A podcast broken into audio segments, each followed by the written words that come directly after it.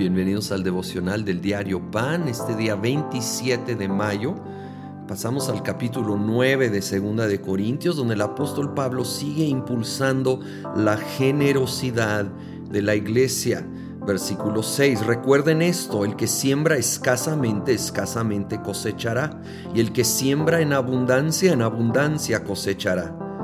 Cada uno debe de dar según lo que haya decidido en su corazón, no de mala gana ni por obligación, porque Dios ama al que da con alegría o al dador alegre. No, nos enseña la ley de la siembra y la cosecha. E, es tan sencilla, es tan básica.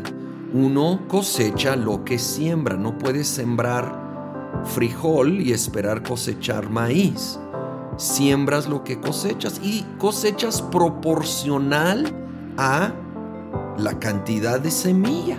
Es muy sencillo. Otra cosa, se cosecha después de sembrar. E, es tan obvio que me da pena decirlo.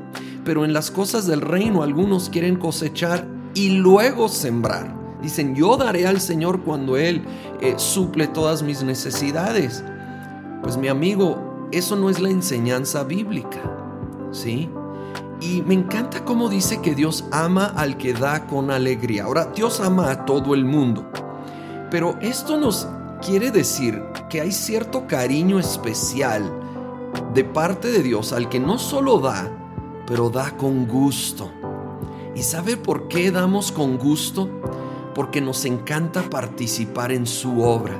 Nos encanta participar en el avance de su reino. Por, ese, por eso dice que no debemos de dar de mala gana o por obligación.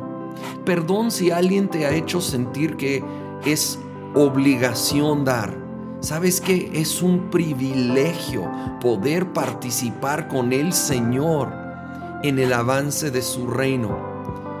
Y entonces cuando nosotros abrazamos esa oportunidad, ese privilegio con generosidad, nos gozamos en ser copartícipes con el Señor. Hay un cariño especial hacia nosotros de parte de Él. Y hay esta promesa de que el que siembra abundantemente o generosamente va a cosechar. Generosamente, abundantemente, así lo dice. Versículo 12. Esta ayuda que es un servicio sagrado no solo suple las necesidades de los santos, sino que también redunda en abundantes acciones de gracias a Dios. En efecto, al recibir esta demostración de servicio, ellos alabarán a Dios por la obediencia con que ustedes acompañan la confesión del Evangelio de Cristo y por su generosa solidaridad con ellos y con todos. ¡Wow!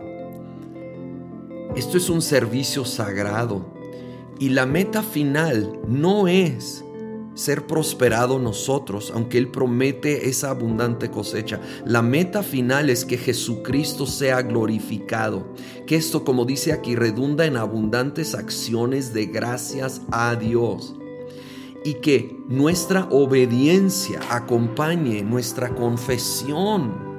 Es fácil de repente confesar, es fácil de repente decir que amamos a Dios pero nuestras acciones, nuestra obediencia en todas las áreas de la vida. Pero aquí está enfatizando el área del dar. El ser obediente en nuestro dar a Dios revela, refleja que donde está nuestro tesoro está nuestro corazón y nuestro corazón, porque nuestro tesoro está en el reino de Dios y no solo es de dientes para afuera, no es solo algo que digo, es algo que vivo aún en esa área con la cual tal vez estoy batallando. Y no te quiero condenar si estás batallando, te quiero animar y desafiar acercarte a Dios, confesar tu lucha, pedir su gracia y empezar a tomar el primer paso, aunque sea en una manera pequeña, a empezar a dar y sembrar en el reino de